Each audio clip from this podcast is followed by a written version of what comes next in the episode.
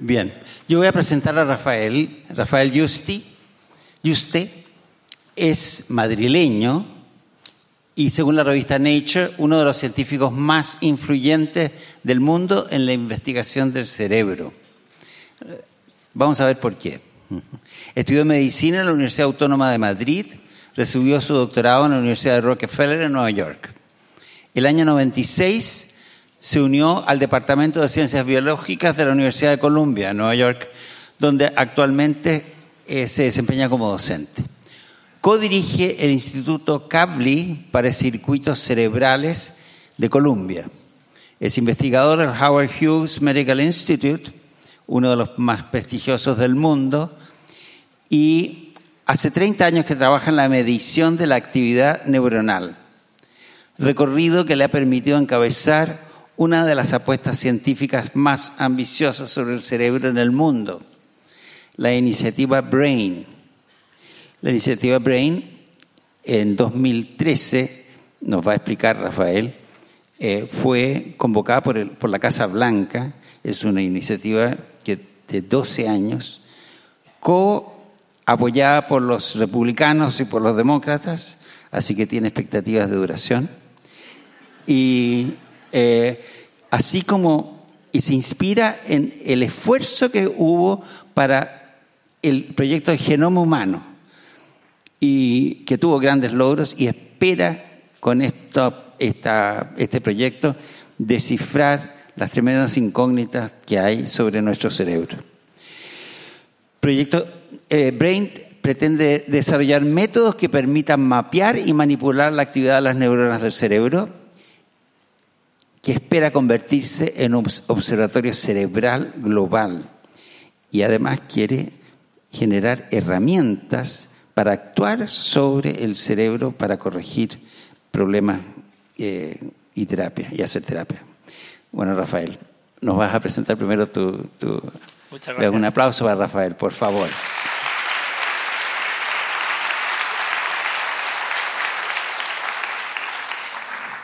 Buenas tardes a todos. Eh, encantado de compartir con ustedes esta, esta tarde. Eh, mi primo es esquizofrénico. Era un chico normal, callado, le encantaba leer y cuando cumplió 18 años tuvo el primer ataque y desde entonces no ha sido el mismo. Lleva más de 20 años viviendo en casa, encerrado. Y yo estudié medicina, soy médico, y el objetivo de la medicina es ayudar a la humanidad curando las enfermedades de los pacientes. Y a mi primo no podemos hacer nada por curarle. Le damos tratamiento sintomático para que esté más o menos calmado, pero no hay cura para la la esquizofrenia. ¿no? Resulta que eh, yo durante la carrera de medicina no solamente eh, es mi primo, sino tuve la oportunidad de tratar pacientes esquizofrénicos como mi primo en la, Facultad de Medicina, en el Hospital La Fora. Y muchos de ellos eran eh, gente muy brillante y les teníamos encerrados porque eran un peligro para ellos mismos y para la sociedad. Entonces, la esquizofrenia no es el único caso de una enfermedad mental en la cual no podamos hacer nada por los pacientes. De hecho, seguro que muchos de ustedes tienen familiares o amigos que sufran enfermedades mentales, como puede ser la esquizofrenia o la depresión, o enfermedades neurológicas, como puede ser el, Alzheimer, el, Parkinson, la parálisis, el retraso, retraso mental, el autismo, y saben perfectamente que en prácticamente todas estas enfermedades los médicos estamos con las manos atadas. Les damos tratamiento sintomático, pero no podemos atacar la raíz de la enfermedad. Bueno, y me, dicen, me dirían ustedes, pues ¿por qué? La, medicina lleva ya muchos siglos, los neurólogos, estamos, los neurobiólogos estamos estudiando el cerebro desde hace más de un, 100 años, y cómo es que todavía no entienden cómo funcionan estas enfermedades. De la manera que funciona la medicina, por ejemplo, el, curar las enfermedades de un órgano, imagínense ustedes el corazón o el, hígado. Lo que tenemos que entender primero los médicos es lo que llamamos la fisiología, que es el funcionamiento normal del órgano. La fisiología del pulmón, la fisiología del hígado, del corazón. Entonces, eso lleva tiempo, muchos estudios de laboratorio con animales y con pacientes hasta que entendamos cómo funciona el órgano. Y luego, una vez que entendemos esto, podemos entender lo que llamamos la fisiopatología, que es cuando el curso normal de la función se altera y da lugar a los síntomas y a los síndromes. Los médicos, cuando actúan de una manera racional con el peso de la ciencia, atacan la fisiopatología del problema, eliminan la fisiopatología, corrigen y encauzan ese río que se ha desbordado de manera que la función se recupera. Y eso es lo que ocurre cuando van ustedes al hospital y tienen un problema de cualquier parte del cuerpo, con la excepción del cerebro. No podemos curar las enfermedades mentales y prácticamente ninguna enfermedad neurológica porque no entendemos la fisiopatología de estas enfermedades. ¿Y por qué? Porque lo que no entendemos es la fisiología, el funcionamiento normal. Todas estas enfermedades son, salen de este tejido, el cerebro humano, eh, que es quizá uno de los grandes misterios de la ciencia y de la medicina del siglo XXI. Es eh, una masa de pesa poco más de un kilo, tiene 85 mil millones de neuronas, cada una de ellas conectadas alrededor de 10.000 a 100.000 conexiones con otras neuronas, formando una trama gigantesca de neuronas que están cableadas entre sí. Estas neuronas, como las que están, ven ustedes en estos dibujos, que fueron hechos ya más de 100 años por Ramón y Cajal, un investigador español que empezó, abrió el camino del mapeo eh, de las conexiones en, el cerebro. Estas neuronas, a la hora de, de la verdad, son muy simples. Disparan o están calladas. Son como elementos digitales, se encienden o se apagan. Y resulta que dentro del cráneo, nosotros, ustedes, no tienen nada más que estas 800.000 millones de neuronas disparando. Y el cerebro no solamente genera la fisiología de las enfermedades mentales, el cerebro genera la mente. La mente humana y todas las actividades cognitivas de los animales están generadas por estos grupos de neuronas disparándose entre sí en patrones espacio-temporales que no entendemos. Entonces, para entender cómo funciona el cerebro, lo pueden abordar el problema de la misma manera que se aborda el problema de la genética, del desciframiento del código genético. El cerebro tiene un código no es un código genético, es un código neuronal y está escrito en el espacio y en el tiempo por estos patrones de neuronas que disparan. No hay nada más, no hay más magia, eso es todo. Y esos patrones disparando de neuronas generan sus pensamientos, sus memorias, sus emociones, controlan la musculatura, la musculatura generan todo nuestro comportamiento y son los patrones que previsiblemente están alterados los que generan los síntomas de eh, enfermos como mi primo y de los pacientes que conocen ustedes que tengan problemas cerebrales. Entonces, el objetivo de la neurobiología es descifrar este código. Es como un lenguaje extranjero y no tenemos el diccionario. Las neuronas están disparando, sabemos que de ese disparo se arma el comportamiento y los estados mentales, pero no hemos podido descifrar el código de ningún cerebro de ningún animal. Tenemos un gran desconocimiento. Estamos un poco igual que estaba la genética antes del descubrimiento de la doble hélice del DNA. Y me dirían ustedes, contribuyentes ciudadanos al fisco, con cuyos impuestos en, Chile y en otros países se pagan a los neurobiólogos en los últimos 100 años, ¿por qué los neurobiólogos no hemos conseguido descifrar el problema del cerebro. ¿Qué les pasa a los neurobiólogos? Yo les aseguro que somos muy trabajadores, de hecho, muchos de mis compañeros pertenecemos a una red que se extiende por el espacio y por el tiempo, generación tras generación en todos los países del mundo, y tenemos una afiliación, eh, nos adherimos más al grupo, de, a esta red de científicos internacionales que a los propios países de donde somos y a las sociedades que nos, que nos mantienen. Somos una red y, muchos de los laboratorios de punta en neurobiología se trabajan siete días a la semana.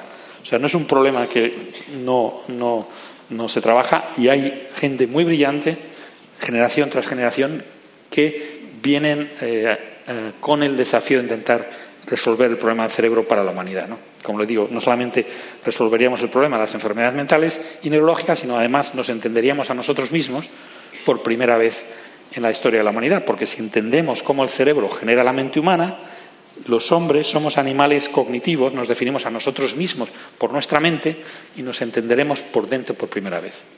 Entonces va a ser un momento en la historia de la humanidad eh, eh, como un gran renacimiento en el cual en vez de pensar que el cerebro y la mente es una especie de caja negra en la que puede ocurrir de todo, entenderemos por qué ocurren las cosas, por qué eh, pensamos, cómo pensamos y, cómo se genera el comportamiento. Bueno, pues ¿cuál es el problema de la neurociencia? ¿Por qué no hemos entendido esto todavía? ¿Por qué no hemos roto nunca el código cerebral de ningún animal? Lo que hemos estado haciendo los neurobiólogos los últimos 100 años es registrar la actividad de neuronas con electrodos. Aquí en esta foto ven un electrodo que es una varilla de, metal que la empujamos hasta que está tocando a una de estas neuronas. Estas son dimensiones microscópicas.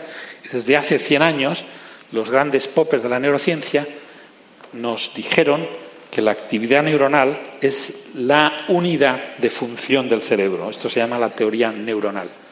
Entonces, los neurobiólogos hemos estado registrando la actividad de neuronas de una en una y correlacionando estos patrones de disparo de las neuronas con el comportamiento del animal o el estado del paciente.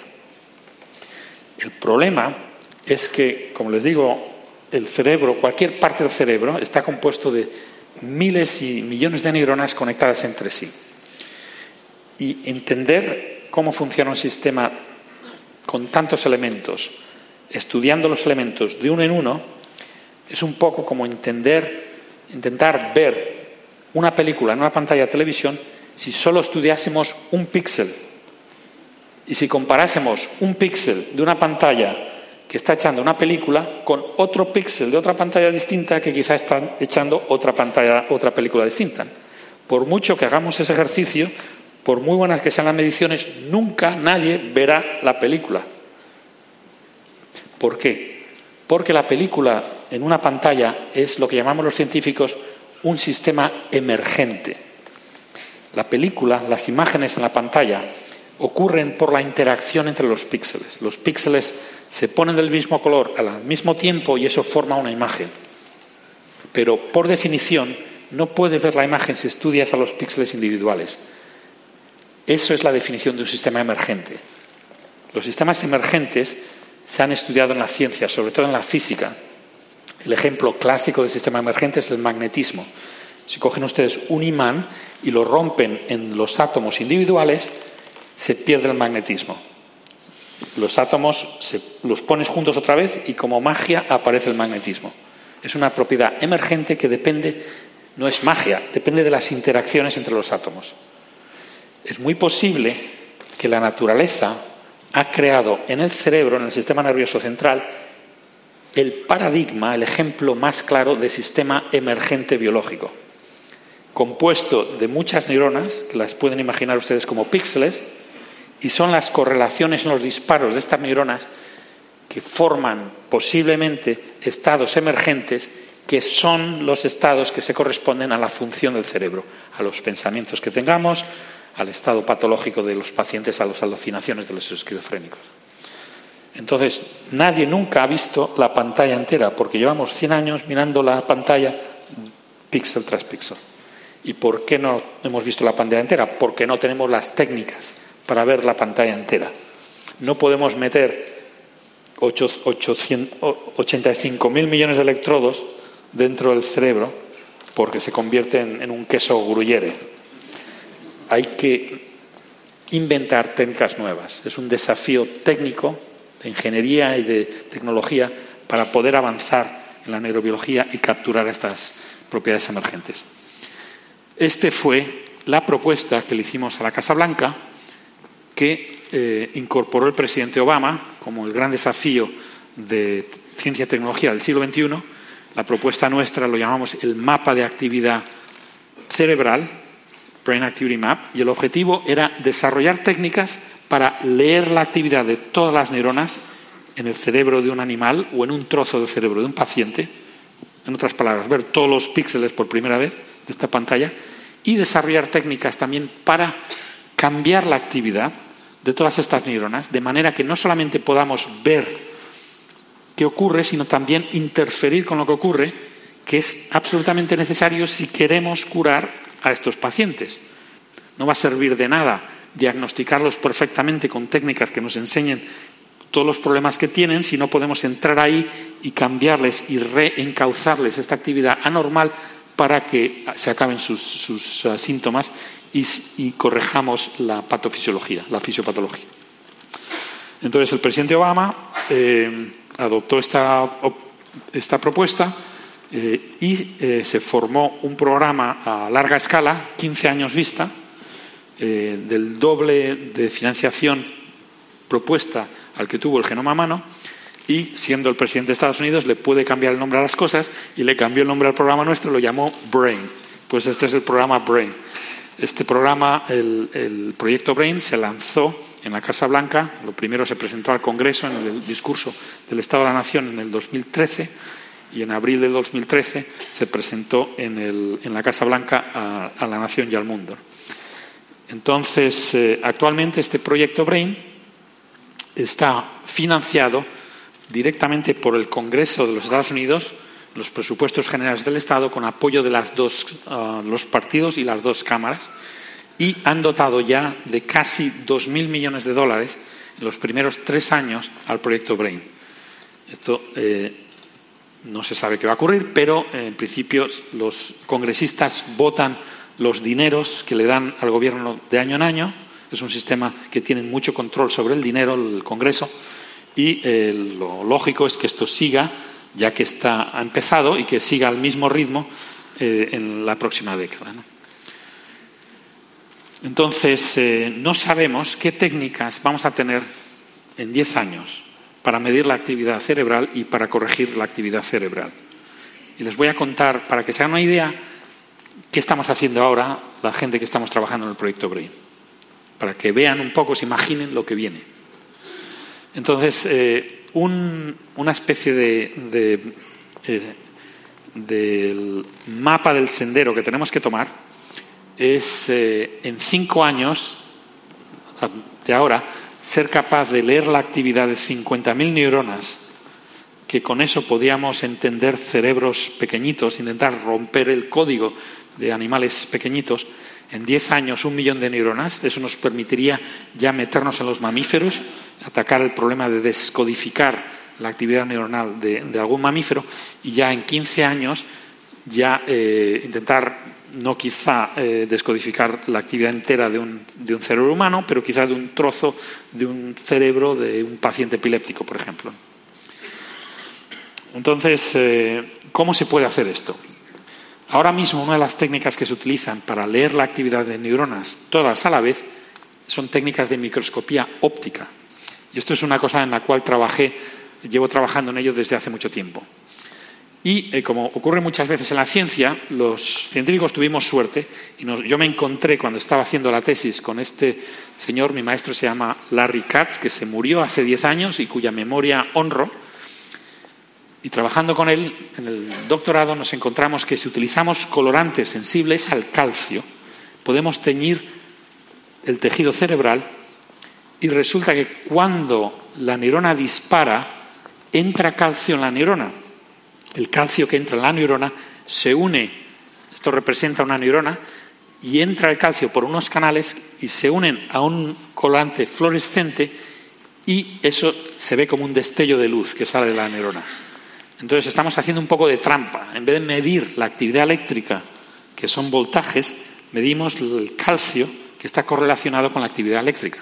Pero está muy bien correlacionado. Aquí ven en, esta, en, este diagrama, eh, en la parte de arriba es la actividad eléctrica versus el tiempo de una neurona y estas espigas que suben, esas son los famosos disparos neuronales, en la parte de abajo tienen la concentración de calcio y cada vez que dispara la neurona sube un poquito el calcio. Esta película son 10 minutos en la vida de 500 neuronas en la corteza cerebral del ratón. Cada puntito es una neurona. Y cuando se ponen rojas es porque la neurona se ha encendido. Y como ven, hay un patrón de disparo muy fascinante que parece incluso azaroso, en las cuales las neuronas se están disparando, encendiendo y apagándose. Bueno, pues saben que lo mismo que estamos viendo aquí les está ocurriendo en su cerebro. De hecho, ustedes no son más que patrones de estos, pero en vez de 500 neuronas, son 800.000 millones de neuronas. Entonces, este es el desafío de la neurociencia, tomar este tipo de datos y descifrarlo y ver qué significa. Con estas técnicas del calcio hemos empezado a registrar la actividad neuronal completa de algunos animales. Un ejemplo son eh, las hidras. Las hidras son unos nidarios, son pequeñitos, unos pocos milímetros, son transparentes y son eh, eh, parecidos a las medusas. Las hidras son una especie de medusa de agua dulce y resulta que son los cerebros más primitivos y más simples de la evolución. Entonces, ya el cerebro humano es como los cerebros más complejos de la evolución. Nosotros lo que queremos es entender el más simple, a ver si podemos, tenemos suerte y podemos descodificar y descifrar el código cerebral en los animales más simples. Entonces, en estas hidras llenamos a las neuronas con colorantes del calcio y no sé si aprecian en esta película, una hidra se está moviendo, cada puntito blanco es una neurona y si se fijan con cuidado verán que cuando se contrae el animal se ven muchos destellos blancos, es porque las neuronas se están disparando. Entonces la buena noticia es que podemos medir, ver la película entera de la televisión del cerebro de la hidra cuando el, animal se está comportando. Las malas noticias es que no hemos podido descifrar el código cerebral de la hidra. Eh, no sé cuánto tiempo vamos a estar en ello, pero tenemos, quizá en unos años pueda volver aquí y les digo cómo funciona, cuál es el, qué es lo que está haciendo la hidra, si me dan la actividad, qué es lo que quiere hacer y qué es lo que ha hecho. Si podemos hacer eso, le hemos descifrado el código cerebral a la, a la hidra.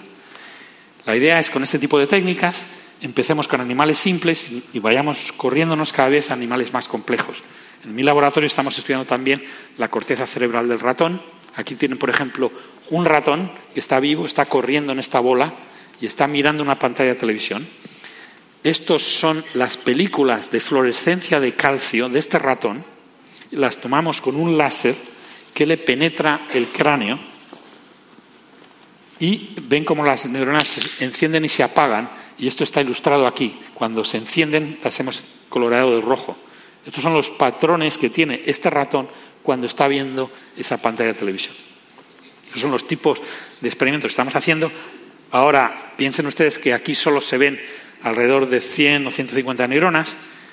Nosotros queremos descifrar la actividad cerebral de la corteza visual del ratón, que es un trocito pequeñito del cerebro del ratón, y aunque sea un trocito pequeñito, tiene 180.000 neuronas en tres dimensiones, con lo cual estas técnicas que tenemos son muy primitivas. Estamos viendo de la pantalla televisión una esquinita pequeñita de una zona visual del, del cerebro ratón. La idea es que en los próximos 10 años estas técnicas mejoren, se hagan películas como estas que les estoy enseñando en tres dimensiones y se puedan medir la actividad de todas las neuronas en, animales cada vez más complejos. Y llegaremos a, a las personas. De hecho, tenemos la obligación de llegar a los humanos cuanto antes posible para poder ayudar a estos pacientes que nos están inspirando y nos miran a los ojos todos los días para ver qué, qué podemos hacer por ellos. Aquí tienen, por ejemplo, lo que se está haciendo ahora con pacientes. Esta mujer es paralítica, lleva 20 años eh, paralizada y tiene insertado en su cerebro unos electrodos que le miran la actividad cortical de una docena de neuronas. Estos electrodos están conectados a una computadora, una interfaz cerebro-computadora que controla el brazo robótico. Y a base de pensar, esta señora está moviendo el brazo robótico y ha bebido por volición propia por primera vez en 20 años. Imagínense si esto lo hacemos hoy midiendo la actividad de seis neuronas, si pudiésemos medir la actividad de mil neuronas o cincuenta mil neuronas, esta mujer igual podía hacer vida normal, ayudada, eso sí, por brazos o piernas robóticas y podía incluso conducir un coche. Entonces, estas técnicas se van a aplicar a los humanos. Es el objetivo. Y como les digo, estas técnicas, en principio, van a ser capaces, si somos, tenemos éxito, que lo tendremos, ¿por qué no vamos a tener éxito? La ciencia ha tenido éxito en estos problemas en, el pasado, será capaz los científicos de, mirando la actividad, como les digo, leer lo que el animal está pensando o la persona está pensando, lo que ha hecho, lo que quiere hacer. Y con las técnicas de alterar la actividad podremos ser capaces de cambiar los patrones de comportamiento de las personas. La razón de desarrollar estas técnicas, como digo, no es por jugar con la gente, sino por ayudar a los pacientes y por entender cómo funciona el cerebro, por conocernos a nosotros mismos. Pero estas técnicas abren la posibilidad de, eh, de eh, cuestionar principios éticos. Entonces, hay cosas que vemos venir. Por ejemplo, eh, es necesario que los pacientes, las personas a las cuales se les aplican estas técnicas en los próximos años, las próximas décadas, estén protegidas, que tengan unos derechos, igual que tienen ustedes aquí en el Museo de la, de la Memoria, los derechos humanos que están escritos en esta pared, que haya una especie de derechos de la aplicación de las personas para la aplicación de estas tecnologías, para el desarrollo y la aplicación de estas tecnologías. Hay cuestiones, por ejemplo, la cuestión de la identidad personal. ¿Qué soy yo? En el momento que empezamos a meter el concepto de yo está generado también por el cerebro. Con lo cual, si empezamos a leer la actividad y a cambiarla, podemos leer y cambiar el concepto de la identidad personal. La responsabilidad.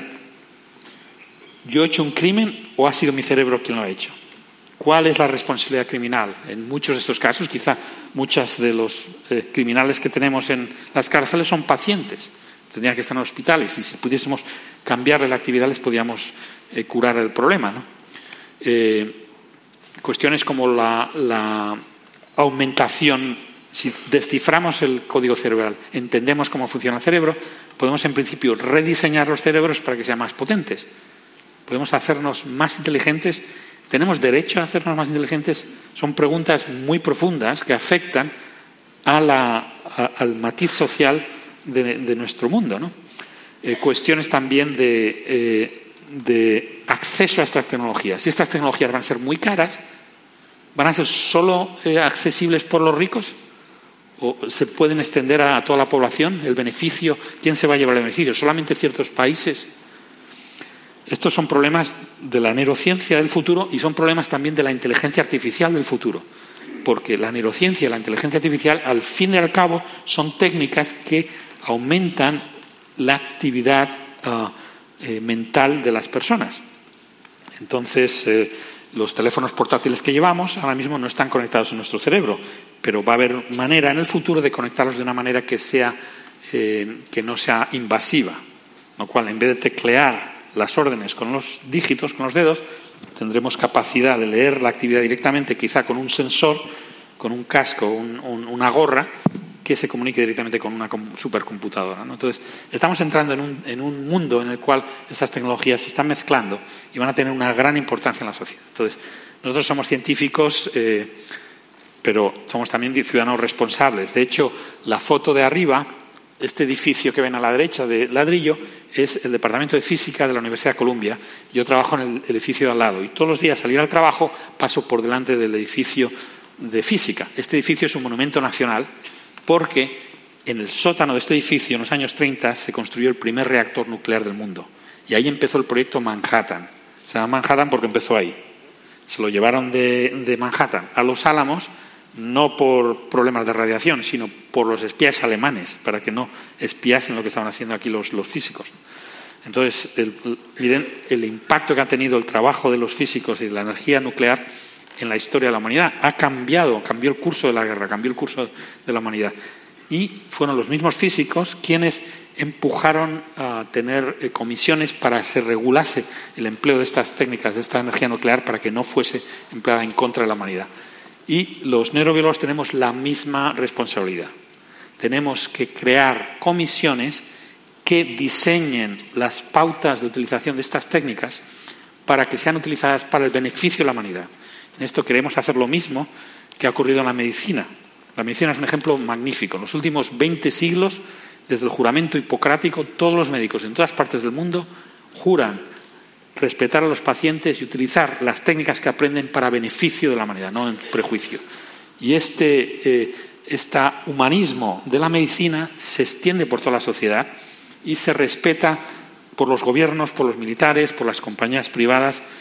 Es algo intocable. Entonces creemos que hay una cosa parecida para la neurociencia y la inteligencia artificial del futuro, que sean unas reglas deontológicas que se eh, aprendan cuando se aprende a utilizar estas tecnologías y se respeten por toda la sociedad y todos los estamentos sociales. Acabo con una nota ah, positiva.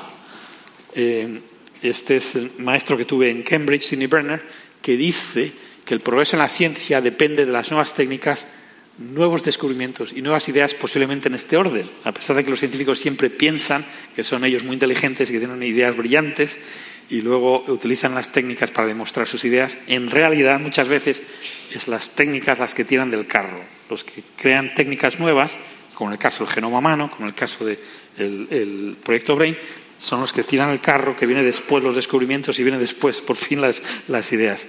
Y quería terminar también con la idea de que estas técnicas es el progreso de, la humanidad. Cualquier eh, aspecto de la humanidad que, lo, que ha progresado, eh, si miren ustedes desde los teléfonos celulares a la rueda, al fuego, eh, a las, computadoras, antes siempre ha habido científicos o, ingenieros que han inventado estas, estas cosas, que han, son como la avanzadilla. La avanzadilla de la humanidad son los científicos y los, ingenieros. Entonces tenemos que tener confianza eh, no, mirar al futuro con temor, sino al contrario, mirarlo con esperanza, porque son precisamente los científicos y los ingenieros que nos van a solucionar los problemas tan acuciantes que tenemos a la humanidad a base de inventar técnicas que abran campos nuevos. Muchas gracias.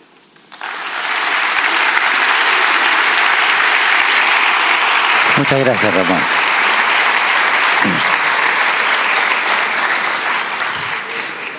Eh, mientras llegan preguntas del público, quiero contarles que Ramón es montañista.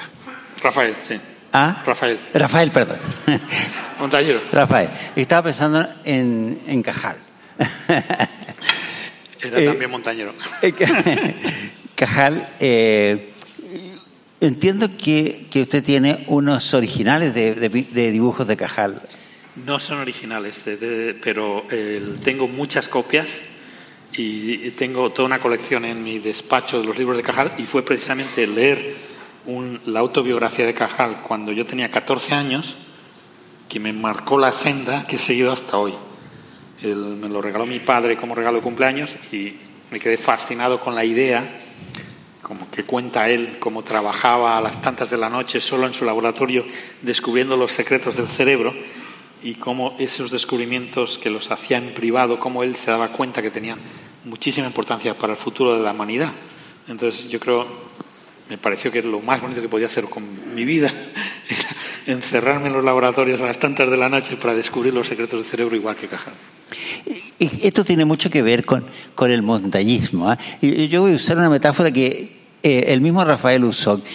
Él dijo en una oportunidad que esta esta aventura en que está eh, es como el montañismo en el sentido de no perder de vista nunca la cima. En esta maraña difícil y multidisciplinaria. En segundo lugar, dijo, hay que tener un equipo, esto no se hace solo. Y entiendo que hay 200 laboratorios y, que no son eh, exclusivamente estadounidenses. ¿no? Exacto, el proyecto BRAIN es una cosa muy bonita que es la primera vez que el dinero federal del contribuyente americano para hacer ciencia está abierto a cualquier persona del mundo, cualquier investigador del mundo que quiera contribuir a este proyecto. No hay límites, de, no hay fronteras. Y ahora mismo hay de los 200 laboratorios trabajando, me parece que haya 15 fuera de Estados Unidos y se está corriendo la voz, con lo cual incluso espero que haya eh, investigadores de Chile que quieran contribuir a este proyecto y puedan solicitar dinero de los departamentos nacionales de la salud de Estados Unidos. Y no solamente en, en biociencia, puede ser en bioética, por Ah, ejemplo. Absolutamente. En bioética también hay un programa y en, en ingeniería, físicos, químicos, matemáticos, eh, no se mira a las credenciales de la gente, sino el interés por lo que quieren hacer. Y el, el- el- el- un elemento que tiene que ver con el montañismo es el riesgo y el coraje.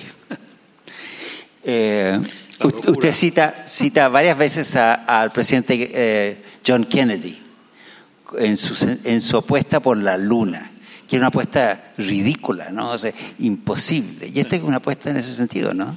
También, nosotros, yo le, le cuento también de eh, una anécdota personal. La primera vez que sugerí la idea de desarrollar técnicas para medir la actividad completa de cerebros fue en septiembre del 2011 en una reunión, en una tormenta de ideas en Inglaterra y me quedé, muchos de mis colegas me dijeron, es imposible, no lo podrás hacer e incluso si encuentras el dinero, va a costar mucho dinero, pero incluso si encuentras el dinero no sabrás qué hacer con todos los datos.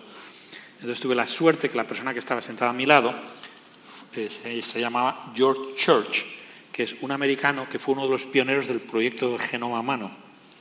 Y se levantó enfadado y dijo, estas críticas que le estáis haciendo a Juste son las mismas críticas que nos hicieron al genoma humano, que era imposible, que costaría mucho dinero, que incluso si se encuentra dinero no se sabría qué hacer con tantos datos, y eso era, fue todo equivocado, fue lo contrario, el genoma humano abrió la puerta.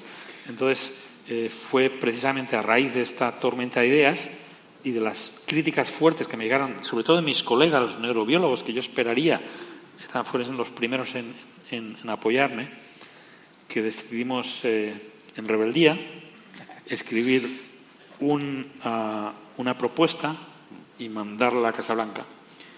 Y el mismo día que le mandamos la propuesta nos mandaron preguntas de vuelta, ya se la habían leído, el mismo día, en las pocas horas ya estaban eh, interesados en la propuesta nuestra. Y durante un proceso de un año y medio fuimos afinando la propuesta, incorporando a más a más gente de- del grupo que salimos de la tormenta de ideas, éramos cinco personas, al final acabamos siendo como casi 100 personas, expertos de todas partes del mundo, ahí ya empezaron a apuntar los neurobiólogos, algunos neurobiólogos con más coraje quizá. y, y- el momento que se hizo público y, y el presidente Obama le prestó su, su nombre y el apoyo a la Casa Blanca, pues ya ahí se apuntó la, la neurobiología eh, americana y también la neurobiología internacional. Ahora mismo hay proyectos del cerebro en muchos otros países. Hay uno en Europa, hay uno en Japón, en la China, en Corea, Israel, Canadá, Australia. Esos son los que ya están aprobados. Estamos intentando concertarlos para que trabajen en una manera de como mancomunidad. ¿no? Gracias, Rafael. Yo, yo tengo aquí eh, preguntas de. eh, voy a, no voy a alcanzar a, a- a seleccionar, eh, pero voy a intentar hacerlo. Juan- Juana Ninat pregunta: ¿cuán parecido es- el cerebro del ratón con el humano? Y eh, el ratón vive tres años y el humano. Sí. sí. Ratones humanos somos mamíferos. Tenemos mucho más en común de lo que tenemos en- de lo que nos dif- diferimos. Y eso se aplica al código genético, a la estructura de nuestros cuerpos y posiblemente a la función de nuestro cerebro. Por eso nosotros estudiamos el ratón, porque tenemos el convencimiento de si podemos entender el código cerebral de un mamífero, la corteza cerebral de un mamífero, es muy posible que la evolución haya utilizado los mismos trucos en todos los mamíferos. Lo que nos distingue a los humanos no sería que el cerebro nuestro funcione de una manera especial, sino que tenemos más cerebro. Es el tamaño y la gran cantidad de, neuronas que tenemos, que son mucho más mm, mayores a la que tiene el ratón, los que nos hace tener habilidades cognitivas inteligentes más desarrolladas que los otros animales. Pero mi eh, esperanza es que no haya gran diferencia a la hora de- de cómo funciona. Gracias. Ignacio Sea dice, ¿no piensa que es difícil desarrollar una ética y una deontología que respete la dignidad humana si piensa que nosotros eh, no somos más que neuronas disparando? Sí, es una pregunta muy buena. Una cosa que no he dicho es quién decide en esta deontología? ¿Quién decide en el código de conducta, en el código de derechos humanos de los, de los humanos en el futuro de la neurociencia artificial? Es lógico que están representados los expertos en los métodos, los neurobiólogos, los neurocientíficos, los clínicos, que son los que trabajan con, personas, expertos legales, expertos éticos, eso es muy lógico, pero nosotros hemos hecho la propuesta que estén representada también la ciudadanía. Y esto es una cosa que poco eh, eh, no es común, hay mucha gente que dice que prefieren que no se involucre la ciudadanía. Nosotros creemos que son precisamente los ciudadanos los que tienen que tener su voz y su voto en estas comisiones, porque la ciencia fin del día es un servicio que hacemos a la sociedad y tiene que ser la sociedad quien, quien decida si estas cosas les gustan o no les gustan. Con respecto a si la deshumanización de las personas, el momento que entendemos, entendamos cómo funciona su mente, yo les haría la reflexión que miren a la historia, miren lo que ocurrió en el Renacimiento, cuando eh, los médicos empezaron a abrir los cadáveres, empezaron a estudiar el cuerpo humano y entonces había una gran reacción contraria diciendo que iban a deshumanizar a las personas, las iban a convertir en máquinas. La obra de Dios iba a estar reducida a, una especie de, máquina mecánica. Y fue justo lo contrario. Fue el entender cómo funciona la naturaleza lo que aumenta la belleza de la naturaleza, lo que aumenta la belleza del cuerpo humano, el ver el trabajo que ha hecho la evolución en el diseño de nuestro cuerpo. Y en vez de deshumanizarnos, nos ha hecho todavía más humanos. Y eso fue precisamente el nacimiento del humanismo, en, el Renacimiento. Fue, salió de ahí. Yo creo que estamos en puertas de otro nuevo humanismo. Va a ser una cosa, situación parecida, pero incluso más importante, porque ahora vamos a entender la mente humana. Entonces, yo creo que precisamente no hay, no hay que temer eh, que se queden detrás las cosas que tanto admiramos de, nosotros y la mente. Al contrario, yo creo que las entenderemos con una. Eh, veremos la, verdadera belleza, la verdadera dimensión, la importancia, y nos trataremos incluso mejor unos a los otros porque nos entenderemos. Eh, muchas veces los conflictos humanos surgen de, falta de información, ignorancia y malentendidos. Estamos proponiendo precisamente lo contrario. Transparencia, entender qué somos. Más información solo puede llevar a, menos conflictos, menos malentendidos y, yo no pienso que es posible que cambien las reglas sociales a bien. Eh, Graciela Gadar se pregunta, ¿existe una predisposición genética para las enfermedades mentales o se generan a lo largo de la vida? Depende. En algunas enfermedades mentales, como la esquizofrenia, hay una predisposición genética. Los gemelos univitelinos, eh, si uno eh, se convierte en esquizofrénico, hay casi 50 probabilidades que el otro también se convierta. O sea, hay un componente genético en esquizofrénica, en esquizofrenia, en ciertos tipos de esquizofrenia. Depende, hay muchos tipos. Pero hay otras enfermedades mentales que no y las enfermedades neurológicas también. Hay un componente genético y hay un componente ambiental, un componente, de desarrollo eh, y está mal entendido.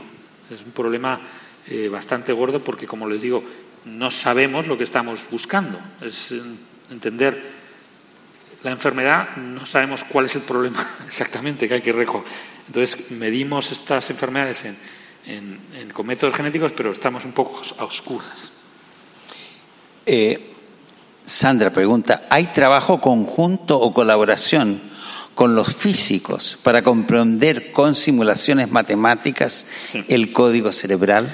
Sí, eh, con físicos, matemáticos, estadísticos, expertos en computación, hay mucho trabajo común. Hay una rama entera de la neurociencia computacional que hace modelos matemáticos de circuitos neuronales. Estos modelos son muy primitivos porque, como les he contado, no tenemos los datos para modelarlos. Es un poco, hacemos lo que podemos, pero los modelos serían mucho más eficientes si tuviésemos datos y se vería la pantalla entera de la, de la película cerebral. Entonces, ahí es cuando yo creo los modelos matemáticos deberán ah, aplicarse y serán ellos posiblemente los que descifren este código eh, cerebral, porque es posible que sean patrones muy complejos. Javier pregunta si se han descubierto otro tipo, tipo de células nerviosas y cuál es su función. Hay otro tipo de célula en el cerebro que se llama la glía, astroglía. Aparte de las neuronas, y hay muchísima glía, y no se sabe bien qué es lo que hacen. No disparan y están conectadas de una manera, no están conectadas como las neuronas, están conectadas de una manera muy local. Siempre se ha pensado que ayudan a las neuronas, que es una especie como el, el, uh, armazón donde cual las neuronas se colocan y nutren a las neuronas y las mantienen vivas y, en buena salud.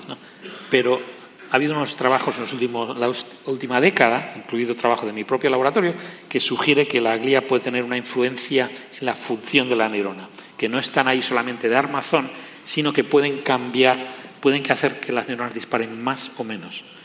Entonces, el, soy culpable de haber simplificado quizá el problema un poco más, porque hay neurona y hay glía también, pero es muy posible que la, actividad de la glía sea una actividad modificadora del código cerebral que lo escribirán las neuronas.